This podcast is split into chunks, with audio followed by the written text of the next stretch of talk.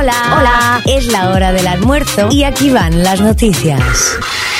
Con ustedes, nuestro host, Diego, Diego Orefici, More Fan, Fan, Fan.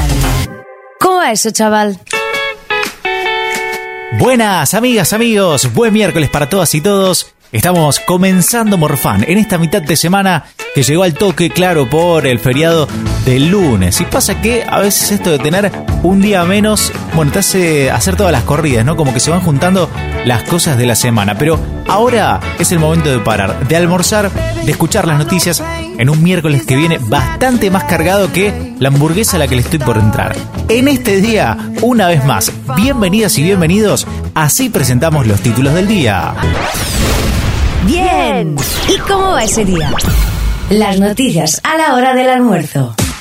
Desde las 12 de la noche la nafta es más cara porque IPF dispuso un aumento promedio en todos sus combustibles del 4,5% después de varios meses de precios congelados y de rumores y declaraciones por parte de funcionarios y dirigentes relacionados al sector. Esta decisión se da en pos de avanzar con los objetivos de producción de la compañía teniendo en consideración las particularidades del contexto macroeconómico del país. Así ha anunciado la petrolera a través de un comunicado oficial este aumento. También aclararon que se mantiene el descuento al personal de salud del 15% y seguramente después de este anuncio por parte de IPF se espera que otras petroleras dispongan subas equivalentes en los próximos días. La CTA Autónoma envió cartas al ministro de Desarrollo Social de la Nación, a Daniel Arroyo, y a la titular del ANSES, Fernanda Raberta, para que el ingreso familiar de emergencia abarque también a las personas con discapacidad ante el grave contexto económico. Este otorgamiento significará la posibilidad de alimento y dignidad a este colectivo en situación de extrema vulnerabilidad, es lo que dice parte del comunicado, justo en el momento en el que Daniel Arroyo confirmó el pago de un cuarto IFE. También este era un rumor de hace algún tiempo, bueno, que se acaba de confirmar en el día por el mismísimo ministro de Desarrollo Social, ratificando el programa asistencial. Cuéntame más, cuéntame más. Dime cosillas que están sucediendo. Hoy hay Champions y qué lindo que suena. Se juega la segunda semifinal por la orejona desde las 4 de la tarde, hora argentina.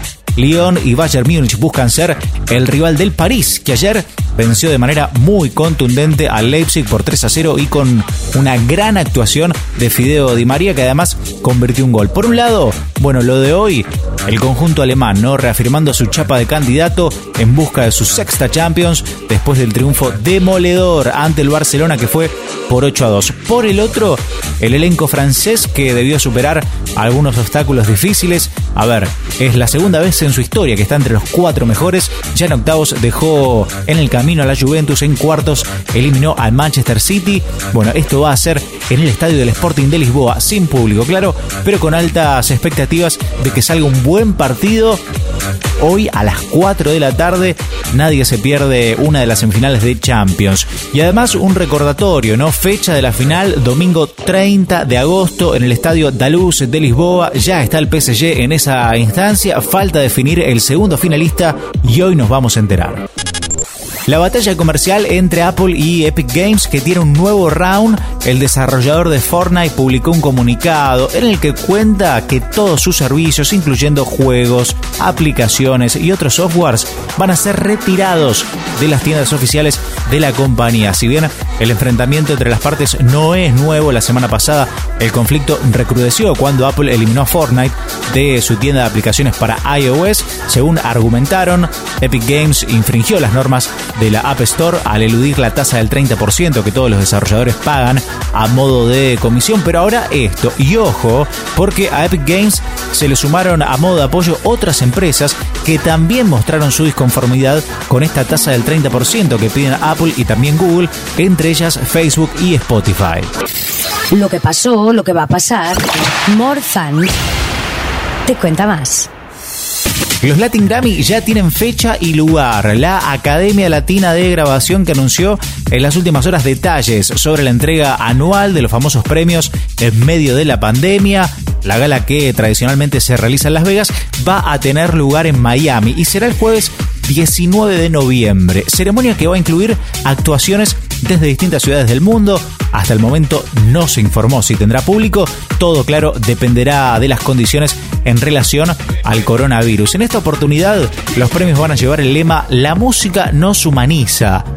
Nos orgullece reconocer artistas que con la excelencia de su música nos brindan alegría en momentos de desesperanza, dijo Gabriela Baroa Jr., es el presidente directivo ejecutivo de la Academia Latina de la Grabación.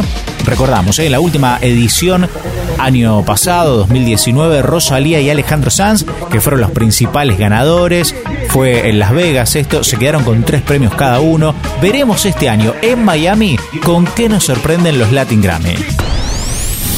Bueno, bueno, estamos, llegando, al final. Buen provecho, Buen provecho y que la comida les haya caído bien. Y en este miércoles frío nosotros nos vamos despidiendo. Amigas y amigos, ha sido un placer. Mañana jueves, ¿qué pase con el tiempo? Bueno, sale el sol, ¿eh? Mínima, atentos, menos 5 grados. La máxima llegará a 14. Bueno, esperemos que el sol caliente todo lo que pueda. El viernes también frío, pero mejora un poco. Mínima 2 grados, máxima 17 también con sol. Vamos, que se termina rápido la semana y llegamos al fin de para disfrutarlo a pleno. Esto fue Morfán noticias a la hora del almuerzo. Hasta mañana, chau.